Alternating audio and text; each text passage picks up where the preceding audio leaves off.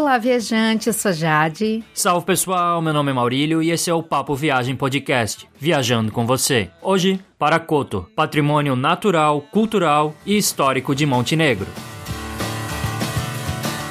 Este é o episódio 042 do Papo Viagem Podcast. Já temos episódios sobre vários lugares do mundo, da Nova Zelândia até a França, passando pelo Brasil, e também a gente tem dois episódios sobre os Balcãs. O episódio 012 sobre Sarajevo, na Bósnia e Herzegovina, e o episódio 018 que trata sobre a Croácia. Para conferir esses episódios e todos os outros episódios do Papo Viagem Podcast, basta acessar o nosso site guia do digital.com. Lá você encontra a lista completa de episódios que a gente já lançou no menu da direita. Você pode baixar os episódios e ouvir no seu celular ou no seu computador ou ouvir no próprio site. Não se esqueça também de conferir os nossos posts no site sobre várias cidades, inclusive cidades dos Balcãs, de Montenegro, da Croácia, da Bósnia. Confere lá. Outra dica é assinar o feed do podcast por meio de um aplicativo. Então você baixa um aplicativo de podcast para o seu smartphone e aí você recebe os episódios que a gente lança toda semana. Você também pode assinar a nova lista de e-mails do Guia do Nômade Digital para receber os novos posts do site. Para se inscrever nessa lista tem no menu da direita do site. Se você tiver dúvidas sobre os destinos de viagem que a gente já apresentou, ou tiver algum comentário, alguma crítica, alguma sugestão que você queira dar pra gente, é só mandar um e-mail para contato arroba guia do digital.com ou conversar com a gente pelas redes sociais, pelo Facebook, Twitter ou Instagram. É só procurar por Guia do Nômade Digital, curtir e seguir a gente. É claro que vai ser ótimo conversar com você, te ajudar, tirar alguma dúvida e também receber alguma crítica que ajude o podcast a melhorar. Agora vamos descobrir as belezas de Kotor.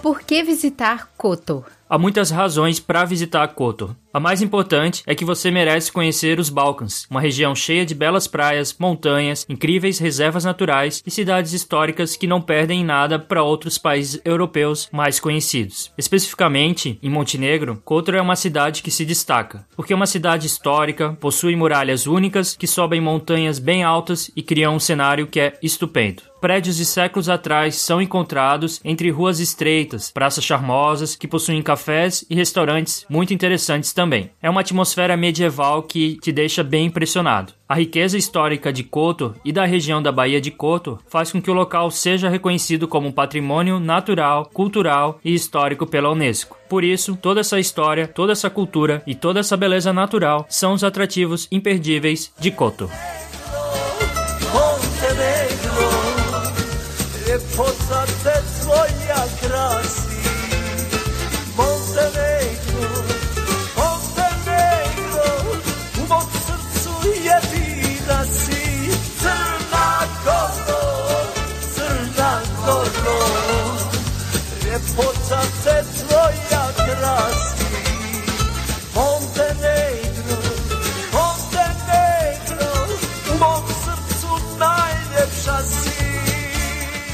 Para conhecer Kotor, que é uma cidade histórica, é importante entender um pouco da história da cidade. A gente vai falar brevemente, porque é uma história muito longa, na realidade, são muitos séculos. A cidade de Kotor se localiza na Baía de Kotor, na área mais protegida da Bahia, um cenário com impenetráveis montanhas e um mar super calmo. Nessa baía que lembra um fiord está o mar com a maior profundidade no Mediterrâneo, e a história de Kotor tem total relação com a Baía de Kotor. E a história de Kotor é bastante antiga e cheia de conquistas por povos estrangeiros por causa da localização estratégica da cidade. Acredita-se que Kotor fosse uma cidade grega entre os séculos 7 e 6 a.C de Cristo. Só que os romanos e os ilírios também passaram pela região. No período da dominação dos povos germânicos, especificamente visigodos, no século V d.C., a cidade foi destruída e passou por diversos períodos de dominação estrangeira logo após esse período. Bizantinos, eslovenos, sérvios e venezianos deixaram suas marcas na cidade. A época de ouro na cidade começou no século XIV, quando a primeira escola de navegação foi criada e o porto natural era utilizado para as transações marítimas. A cidade, então, servia como uma ligação entre os Balcãs e o resto do Mediterrâneo. Entre os séculos XV e XVIII, Kotor fazia parte da República de Veneza. Foi nesse período que a cidade adquiriu as características arquitetônicas atuais, com as muralhas, os palácios e as praças. Foi também desse período que vem o nome do país, Montenegro, por causa das montanhas escuras que cercam a região. Por isso que a gente entende perfeitamente o nome do país mesmo em inglês, porque deriva do italiano. A literatura se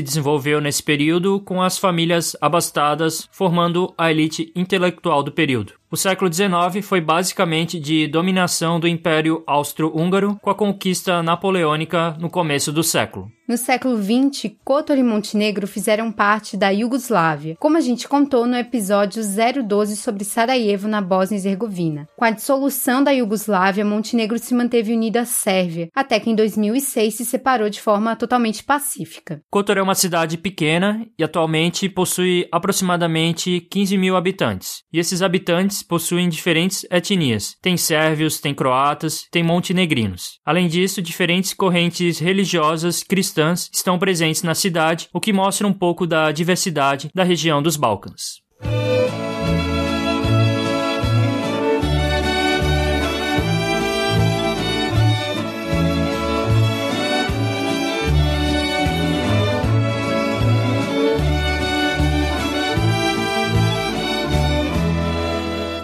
Agora a gente vai falar um pouquinho sobre os dados gerais importantes quando você for conhecer Kotor e Montenegro. O primeiro dado é sobre a língua. A língua de Montenegro é o montenegrino, que é basicamente a mesma língua chamada de língua croata pela Croácia, língua bósnia pela Bósnia e Herzegovina, língua sérvia pela Sérvia. Todos esses povos se entendem perfeitamente. Em Montenegro, eles utilizam o alfabeto latino e o cirílico, mas eles incluem algumas letras. A maioria das vezes a gente viu mais escritas em cirílico do que em alfabeto latino. No geral, as pessoas falam inglês, principalmente as pessoas mais jovens. As pessoas mais velhas aí já é mais difícil. A moeda utilizada em Montenegro é o euro. Na década de 90, o país utilizava o marco alemão, só que com a substituição dessa moeda pelo euro, o país começou a adotar o euro também, mesmo não fazendo parte da União Europeia. Então é uma curiosidade sobre o país, utiliza o euro mesmo fora da zona do euro. Em relação às regras de gorjeta, não há regra de gorjeta muito rígida em Montenegro. Em lugares simples é como deixar alguns trocados e já está de bom tamanho. Se você for no restaurante mais sofisticado, no máximo 10% da conta pode ficar como gorjeta. O plug da tomada utilizado em Montenegro é o plug do tipo C, que é o antigo padrão do Brasil. Mas eles também utilizam o tipo F, que é esse padrão tipo C, com algumas modificações de segurança. Então basta levar o adaptador dos nossos três pinos novos para os dois pinos antigos. Em relação ao visto de turista, brasileiros não precisam de visto e podem ficar até 90 dias em Montenegro. E vale destacar que Montenegro não faz parte do espaço Schengen da União Europeia.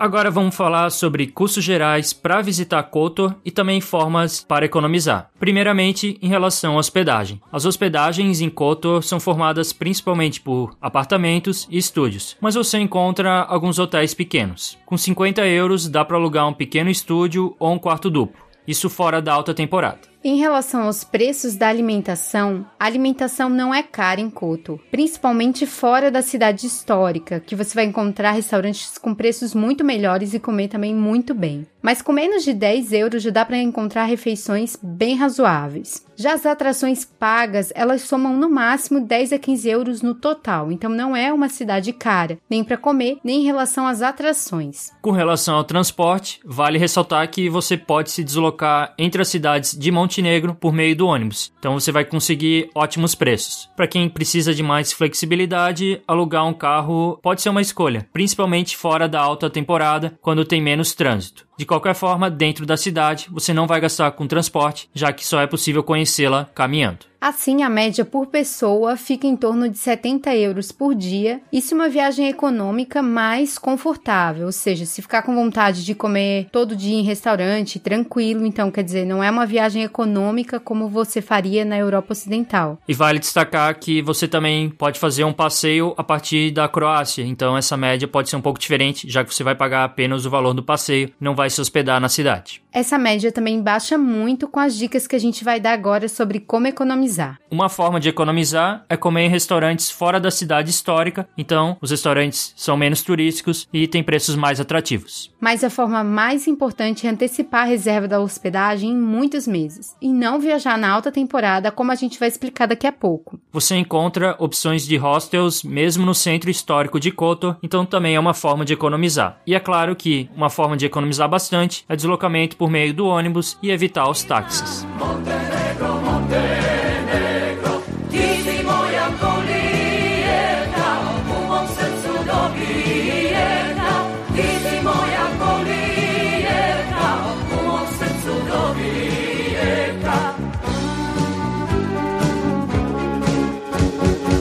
Saber quando viajar para Montenegro é uma informação bastante importante. Montenegro é um país que tem dois climas diferentes: o Mediterrâneo no litoral e um clima mais frio nas montanhas. No litoral, do meio de abril até o meio de outubro, o clima é bom, com temperaturas superiores a 20 graus. Nesses meses você pode conhecer Kotor tranquilamente. Já nas montanhas, apenas no verão o clima fica mais quente. No litoral, a alta estação fica entre julho e agosto, mas a gente recomenda que você evite esses meses, porque há muita lotação nas cidades, incluindo em Kotor, os preços aumentam muito e o calor é bem forte mesmo. Só que a vantagem do verão e dos meses próximos ao verão é a baixa precipitação. Vale destacar que Montenegro é um país que chove bastante, principalmente nos meses próximos do inverno, como de outubro a março. Já nas montanhas, a alta estação é no inverno, porque nessas montanhas neva muito e tem várias estações de esqui. Então é uma alternativa bem interessante para quem viaja no inverno pelos Balcãs. Assim, para quem quer visitar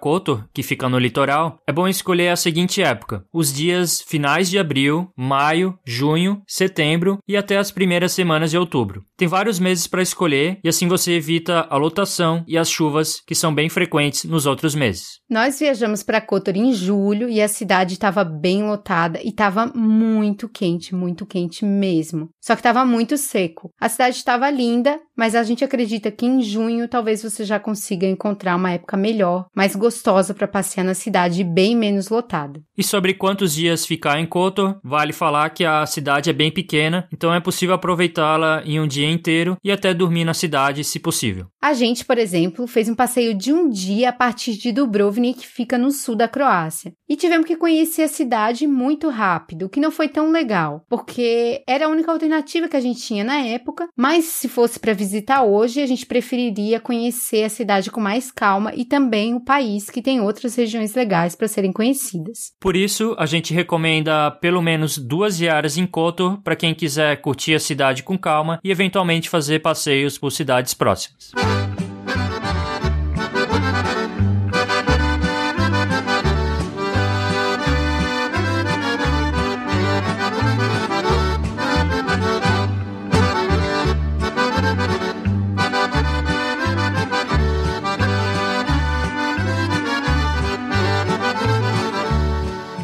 E como chegar até Kotor? Uma forma é por meio do avião. Mesmo Montenegro sendo um país pequeno, há várias opções de aeroportos que recebem voos de vários países, seja da Europa Central, seja do leste europeu, ou até mesmo dos Balcãs. O aeroporto mais próximo é o aeroporto de Tivat, aproximadamente 10 quilômetros de distância de Kotor, e facilmente acessível por táxi. Já o aeroporto de Podgorica fica a 90 quilômetros de Kotor e também recebe voos de várias partes da Europa Central e do leste europeu. Para sair do aeroporto, nesse caso, a melhor forma mesmo é utilizar o ônibus. Uma das melhores alternativas em termos de opções de voos é o aeroporto de Dubrovnik, no sul da Croácia, a 70 quilômetros de Kotor. Vale muito a pena conhecer essa cidade e depois pegar um ônibus para Kotor, por exemplo, ou fazer um passeio de um dia a partir de Dubrovnik, já que as distâncias são curtas. O maior problema mesmo é a demora na fronteira, mas que no fim não vai atrapalhar tanto assim. Outra forma de chegar até Kotor é por meio de ônibus. Só que essa opção para quem está nos Balcãs, então uma opção para quem está ali ao redor de Montenegro Montenegro, tá na Croácia, tá na Sérvia ou até mesmo na Bósnia. Apesar de pouca informação sobre os horários e destinos, é bem tranquilo utilizar o ônibus nos Balcãs. Basta ir até a rodoviária e perguntar, pesquisar as informações. Os ônibus costumam ser bem baratos, então é uma forma legal de se deslocar ali na região. Alugar um carro também é uma opção, só que as estradas são normalmente de pista simples em Montenegro, com muitas curvas e subidas, porque o terreno do país é bastante montanhoso. No verão, o problema é que o trânsito aumenta bastante e os locais costumam dirigir de forma bem agressiva. Estacionar também é um problema, então na autoestação é melhor ficar sem o carro. Uma forma é utilizar o táxi. Vale dizer que o táxi é barato em Montenegro e como o país é bem pequeno, você pode inclusive utilizá-lo para deslocamentos entre cidades próximas. Dependendo do seu orçamento, vale a pena cogitar o táxi. Há também cruzeiros que passam pelo mar Adriático e param em Kotor, principalmente os cruzeiros que partem da Itália. E com relação ao deslocamento em Kotor,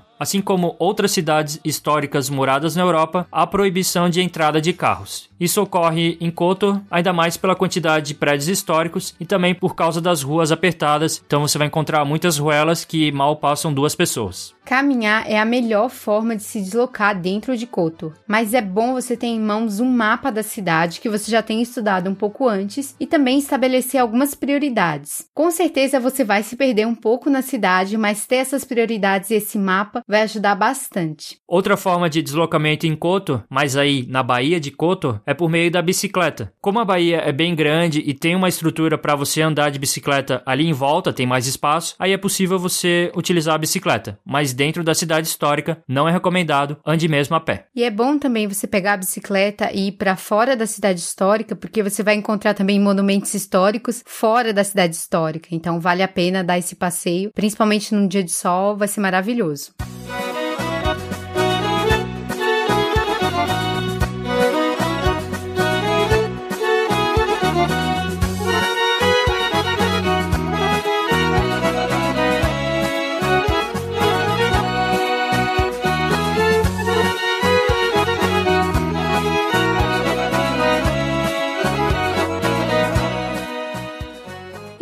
Relação a onde ficar em Koto, a região mais charmosa da cidade para se hospedar é sem dúvida a cidade histórica. A cidade histórica possui opções variadas de hotéis, a maioria pequenos, também possui alguns hostels e possui muitos apartamentos e estúdios que são alugados pelas pessoas locais. Então não são tantas opções assim de hospedagem. Por isso, na alta estação ela fica bem lotada e por isso mesmo, se você for viajar na alta estação, é importante antecipar a reserva ou se hospedar fora da cidade histórica, mas fica super fácil de caminhar de fora da cidade histórica até a cidade histórica tranquilamente. Você vai encontrar fora da cidade histórica muitas pensões, muitos apartamentos, então, como tem mais espaço, vai ter outras opções mais em conta também. A gente tem um post no site sobre onde ficar em Koto, então o link tá no post desse episódio, confere lá.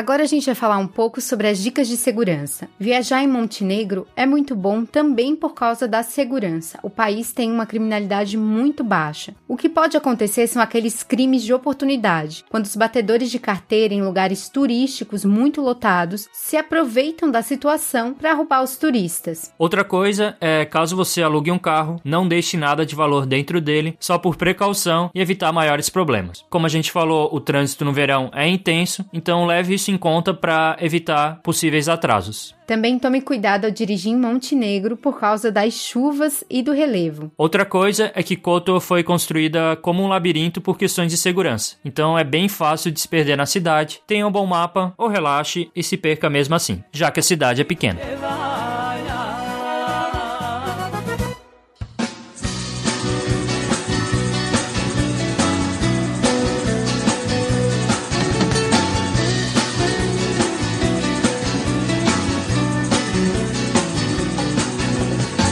Čemu sobu krase gusle stare i crno-bijeli TV. Njegov kapital su gomile knjiga, ideje i problemi. Uvijek je nekako pogrešno vrijeme uz kontra vjetrove A ti vjetrovi negdje tamo daleko iluzije tjeraju Agora vamos conhecer os principais pontos turísticos de Kotor. A principal atração de Kotor é a sua cidade histórica. Kotor possui uma espetacular cidade histórica, com a Baía de Kotor à frente, com montanhas altíssimas protegendo. Um cenário único, além de ser uma das cidades medievais mais preservadas do Mediterrâneo. Portanto, um dos passeios que você vai fazer na cidade é caminhar por esse centro histórico, que é um labirinto que seguiu o planejamento e a arquitetura romanas. São três portões na cidade murada, mas é bem provável que você entre pelo portão principal da cidade, chamado Portão do Mar. Esse lindo portão foi construído em 1555, quando a cidade pertencia a Veneza. É possível identificar ainda elementos dessa época, como uma inscrição na muralha com o símbolo de Veneza, o leão de asas de São Marcos. Além disso, também tem uma inscrição referente à libertação da cidade dos nazistas no ano de 1944, e uma frase famosa do general Tito, presidente da antiga Iugoslávia: O que é deles, nós não queremos. O que é nosso, nós não entregaremos. Uma curiosidade é que até o século XIX, a entrada por meio desse portão era apenas possível a partir do mar, ou seja, com um barco, já que a extensão de terra que tem hoje não existia naquela época. Outra coisa um pouco peculiar é que tem um banco gigante na frente do portão. É até difícil conseguir sentar, então é tipo um ponto turístico mesmo de Koto. É um pouco diferente, mas vale a foto. Quando você passa pelo Portão do Mar, você chega na praça principal da cidade, a Treodoruia, que significa Praça das Armas. Esse nome é por causa da venda de armas durante a Idade Média nesse local. E é impressionante passar pelo túnel e se deparar com tantas belezas nessa praça. Parece uma viagem pelo túnel do tempo. Logo que você passa pelo túnel, você chega nessa praça e vê a Torre do Relógio. Essa torre foi construída no século 17 e resistiu aos diversos terremotos que Kotor e Montenegro sofreram na história. Na frente da torre tem uma pirâmide de pedra que indica que esse local era utilizado como local de punição. Os criminosos eram ridicularizados em público, então era uma forma de evitar maiores crimes, uma forma de ameaçar os possíveis criminosos. Ainda na Praça das Armas, você vai encontrar o Palácio do Príncipe, que é um palácio gigantesco que a gente vai falar daqui a pouco, e também o Teatro de Napoleão. Além de muitos restaurantes e cafés, você vai passar muito por essa praça e ela é realmente bem bonita. Além disso, aproveite para caminhar pelas muralhas da cidade antiga, então as muralhas ali mesmo do centro histórico. É um ótimo passeio para tirar belas fotos da cidade e da Bahia. Passe pelas torres de observação, como a famosa Torre Campana. E é claro, visite dentro da cidade histórica os prédios antigos, como igrejas e os palácios.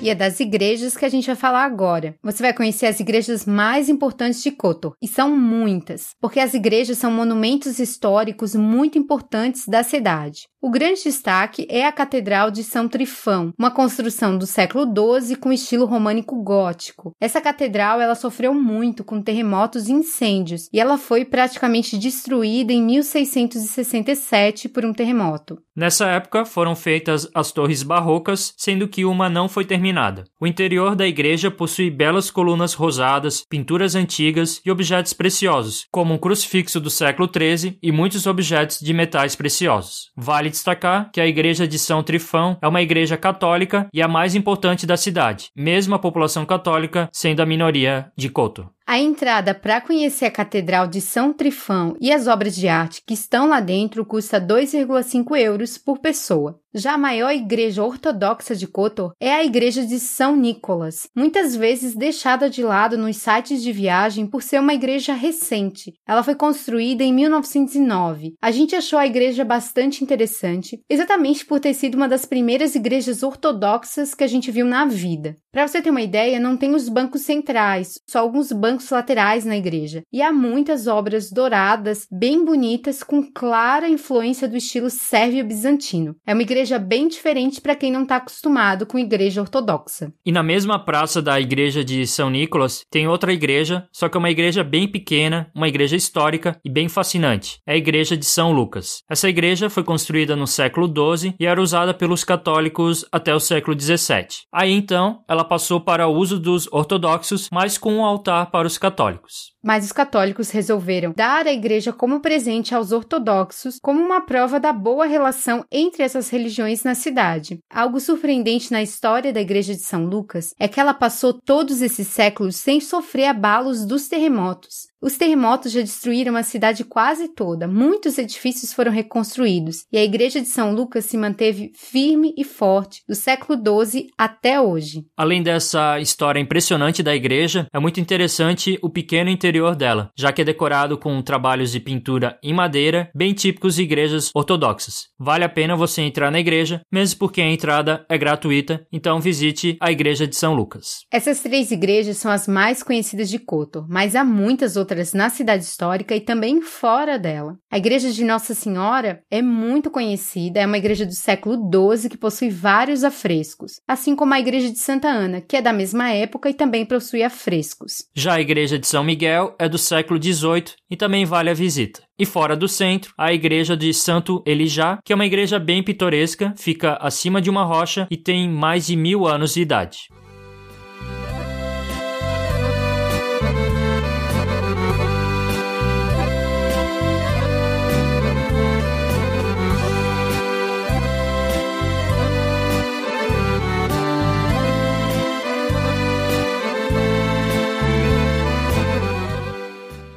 Mas nem só de igrejas é formado o centro histórico de Koto. Os palácios são destaques na cidade porque diversas famílias abastadas eram influentes na época da dominação veneziana. Como a gente falou antes, o Palácio do Príncipe é um dos mais importantes. Já que esse palácio foi residência dos governantes de Veneza em Koto. Ele foi construído no século XVIII e seguiu elementos renascentistas. O que mais impressiona é o seu tamanho, já que ele ocupa uma parte considerável da Praça das Armas, a principal praça da cidade e uma das maiores de Koto. No final desse palácio fica a construção do antigo Teatro Napoleão, que tem estilo francês do século XIX e inconfundível. Você percebe como ele é diferente dos outros. E ele foi construído na época da dominação francesa no começo do século XIX. Ainda na Praça das Armas, você vai encontrar o Palácio Bizante, que foi construído no século XIV e remodelado no século XVII por causa de um terremoto ocorrido em 1667. Mesmo com essa reconstrução, dá para perceber que o Palácio Bizante é bem antigo. Tão antigo quanto o Palácio Bizante é o Palácio Drago, também construído no século XIV, só que localizado na Praça de São Trifão. Esse palácio possui estilo gótico, mas é um palácio simples, e um dos destaques são os elementos decorativos em formas de dragão, que era o símbolo da família Drago. Esses palácios que a gente falou são bem interessantes, mas o palácio mais fotografado e que mais chama atenção, com certeza, é o Palácio Pima. Ele segue o estilo renascentista barroco do século XVII e tem como grande destaque a fachada com belas varandas e trabalho em ferro. Então aproveite para tirar muitas fotos desse lugar, porque o Palácio Pima é bem impressionante. Vale também conhecer os palácios Grubônia, Bescutia, Buca e Grugurina.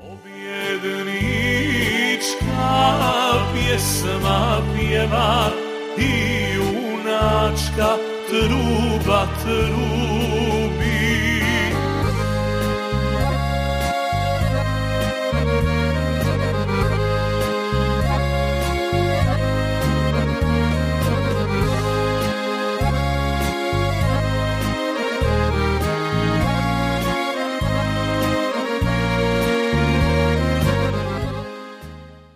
Outra atração em Kotor que você pode aproveitar é visitar os museus. Claro que Kotor não possui muitos museus, já que a cidade é pequena, mas tem um museu que vale muito a pena você conhecer, é um museu bem famoso e muito comentado, tanto que é o mais conhecido. Esse é o Museu Marítimo e está localizado num dos palácios, o Palácio Barroco de Gurgurina. O Museu Marítimo ele conta através de pinturas históricas de mercadores, reproduções dos barcos e instrumentos utilizados séculos atrás, a história da navegação da cidade, um dos diferenciais de Kotor por séculos. Isso porque a questão marítima é muito forte na cidade desde as épocas antigas. Teve a fundação da escola de navegação há muito tempo atrás, teve toda essa influência do porto, então visitar o Museu Marítimo é um ótimo passeio na cidade. Com áudio guia você vai entender o que cada peça da coleção significa e também vai entender um pouco mais de toda essa história. O ticket custa 4 euros e se você quiser visitar algum museu em Kotor, com certeza o Museu Marítimo é o melhor museu para você ir. Se você é apaixonado por gatos, Kotor oferece um passeio bem interessante, que é o Museu dos Gatos. Na realidade, o Museu dos Gatos é mais uma galeria, com várias imagens de gatos em várias situações, muitas delas são imagens históricas. Sem dúvida esse museu ele é válido só para quem é apaixonado por gato mesmo, porque senão não vai achar muita graça. E há também uma loja de souvenirs com o tema dos gatos, onde você vai encontrar vários objetos com o tema dos gatinhos fofos. O museu custa apenas um euro.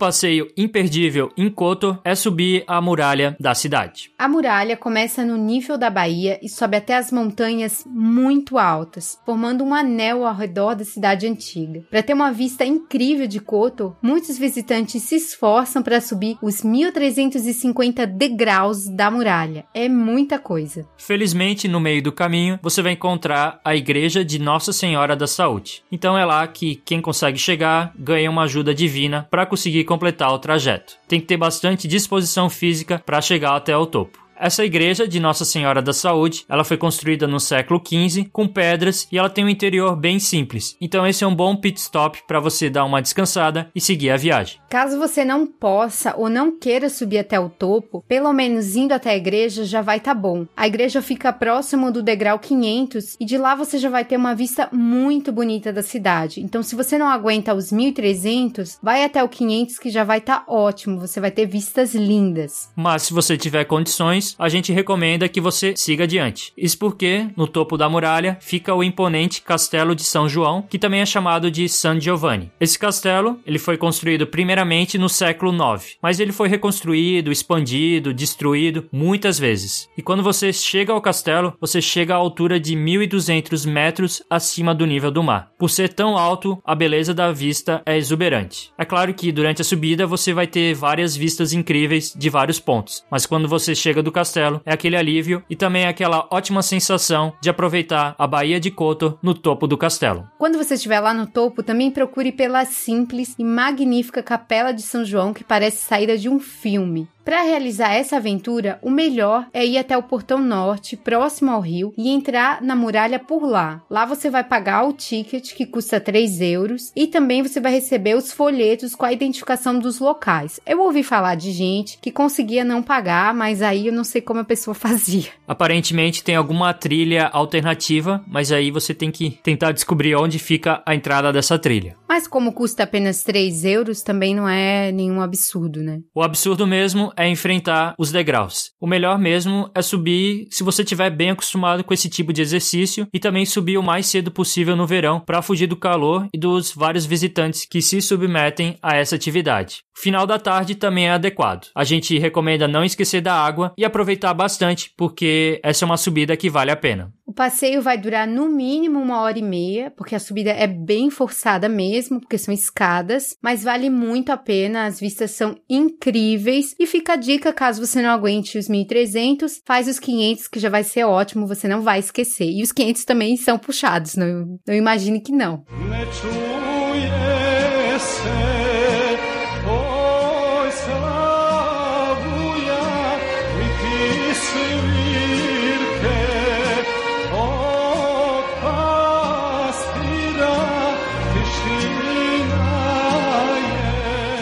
Outra coisa para se fazer em Kotor é aproveitar os cafés locais. Você pode aproveitar porque é algo bem barato, bem prazeroso, tomar um café ali nas praças da cidade, que são bem charmosas, então é algo para você relaxar e descansar. Para quem quer provar outros sabores de Montenegro, vale também optar por vinhos da região, é uma ótima opção. Você também pode aproveitar para tomar um gelato, que mostra clara influência italiana muito forte na culinária local. O presunto cru montenegrino também é imperdível, e algo maravilhoso que você tem que ver na cidade é curtir a iluminação da muralha à noite. Quem está mais longe da cidade histórica consegue ver melhor, mas mesmo assim, se você estiver na cidade histórica, preste atenção nisso, na iluminação. Bem longe mesmo você consegue ver o reflexo da iluminação da muralha no mar, que forma praticamente um coração. É um cenário único.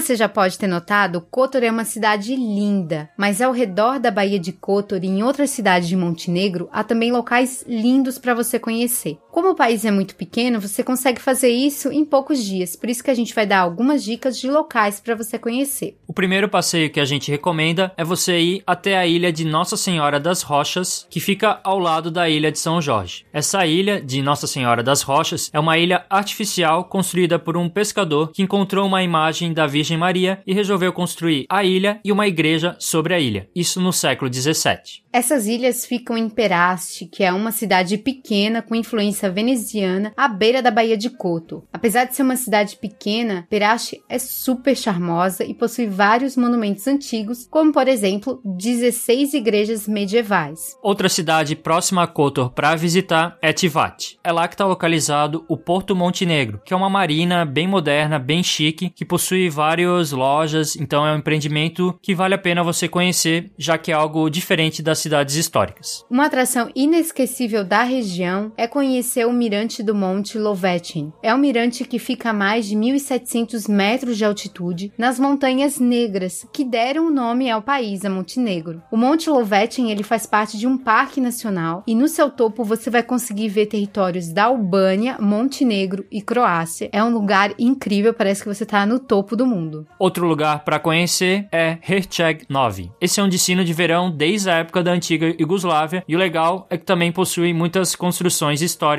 vale o passeio. Outra cidade conhecida de Montenegro é Budva. Ela possui uma cidade histórica e praias. Só que a gente sugere evitar no verão porque essa cidade fica bem lotada. Se você tiver a oportunidade, visite Svet Stefan, que é uma cidade linda demais. As praias são muito bonitas e tem uma ilhota muito charmosa, que eu diria que é o Monte São Michel dos Balcãs. É uma cidade muito linda mesmo, então, por favor, visite. E se você é apaixonado por natureza natureza e esportes radicais, a gente sugere você visitar o Canyon do Rio Tara, no Parque Nacional Dormitor. Esse é o maior canyon europeu e o segundo maior canyon do mundo. A prática do rafting é bem comum nesse canyon e o parque é sensacional. Então, se você tiver bastante tempo em Montenegro, vale a pena você visitar esse canyon.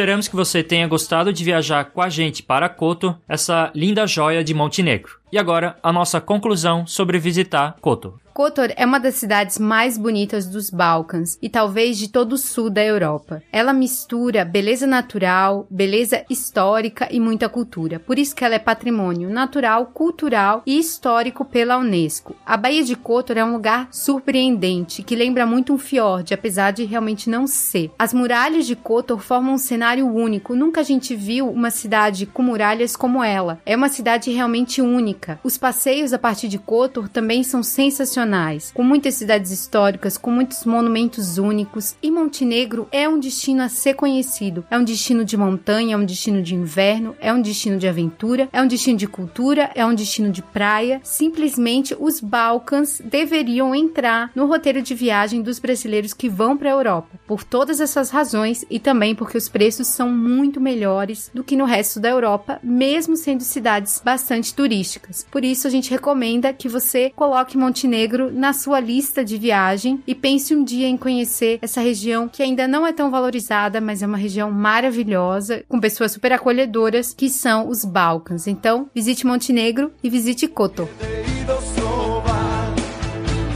E vale destacar que Kotor fica muito próximo da Croácia, então Montenegro faz fronteira com a Croácia. Então, para quem visita Dubrovnik, por exemplo, fica bem fácil para viajar até Kotor, então não tem motivo para não visitar a cidade. Se você tiver alguma dúvida, comentário ou sugestão sobre esse ou outro episódio do Papo Viagem Podcast, basta entrar em contato com a gente pelo e-mail contato arroba guia do.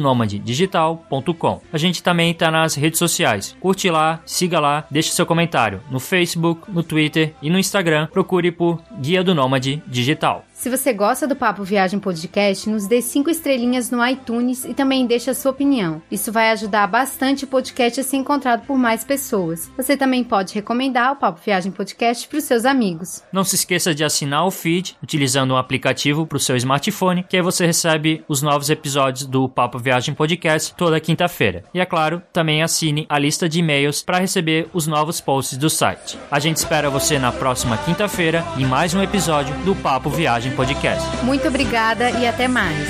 Tchau. Falou!